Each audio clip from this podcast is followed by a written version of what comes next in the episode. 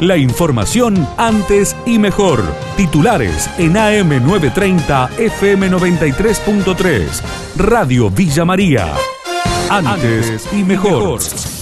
Liberaron al matrimonio Fernández. Se trata de Juan Carlos y Claudia, quienes habían sido imputados por los hechos ocurridos el martes 20 de julio en Barrio Florida, en Villanueva. El móvil habló con Yamila, hija de la pareja, y esto decía. Mis padres han sido liberados, Juan Carlos Fernández y Claudia García. Se presentaron ayer a la indagatoria a las 3 de la tarde y 5 de la tarde, 5, 6 de la tarde 6 de la tarde le dieron la libertad. Eh, agradecemos a todos los que tuvieron, siempre fuimos con la verdad, siempre con la frente en alto. Hoy es también de salud, están conmocionados, tienen una tristeza profunda por mis hermanos, por la situación que pasaron. Pero bueno, hoy le doy gracias a Dios por tenerlos a ellos y vamos a seguir, eh, voy a seguir por mis hermanos porque vamos con la verdad, sé lo que son, sé lo que hicimos y vamos con la verdad.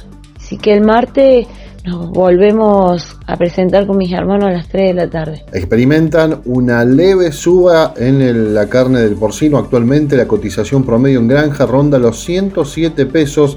El análisis del periodista de Todo Agro, José Yacheta. Se ha experimentado en la granja una leve suba del porcino.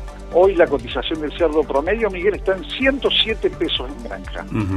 Esto es un valor, diría yo, bueno. ¿eh? ¿eh? en general hay conformidad. Básicamente, ¿por qué, Miguel? Porque bajaron los precios de los granos. Sabes que el 70% de la construcción, vamos a decirlo así, de la producción de un kilo de cerdo en granja se lo lleva el alimento. Entonces esto es vital siempre monitorear con un ojo los precios de los granos, en especial el maíz, pero también la soja que allí interviene. Bueno, el cerdo máximo hizo 126,41. Esto es un valor que va fortaleciendo el negocio en, eh, la, dentro de las granjas. La cooperativa de productores Santo Pipó de la provincia de Misiones realizó el primer embarque de yerba mate con destino a la India. Su síndico, Jerónimo Lagier, habló con Radio Villa María fue un logro institucional muy interesante con gente de Cancillería, con el Ministerio de Agricultura, las empresas y el Instituto Nacional de la Yerba Mate.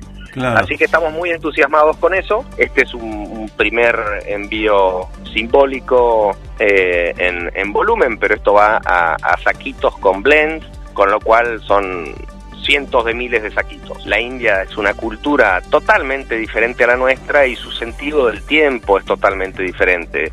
Este, para ellos como que el tiempo no pasa y nosotros los occidentales y más los que estamos en, en la producción y los negocios queremos este, las cosas rápido, ¿no? Pero la verdad que nos están enseñando bastante el arte de la paciencia y hemos logrado después de mucho trabajo, de varios años, esa autorización. La tarjeta alimentar redujo la inseguridad alimentaria, pero no ayudó a mejorar la nutrición de menores. Santiago Poy, sociólogo e investigador en el programa del Observatorio de la Deuda Social de UCA, dialogó con Radio Villa María. Hay un efecto muy importante en lo que es la inseguridad alimentaria severa, total, la inseguridad alimentaria en general, estamos hablando de una reducción de alrededor de 20 puntos porcentuales de, la inseguridad alimentaria.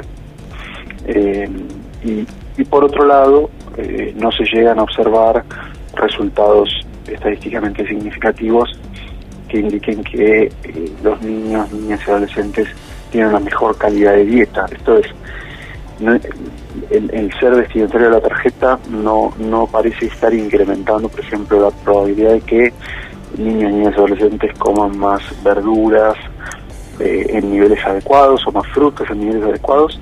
Eh, lo único que se observó es un aumento, que, que no es un tema menor, por supuesto, eh, se, observó un aumento en los consumos adecuados de carnes esto es carne de vaca, pollo, etcétera, pero no de frutas, verduras y otros grupos de alimentos. La información de Villa María y la región. AM930, FM93.3. Radio Villa María. Antes y mejor.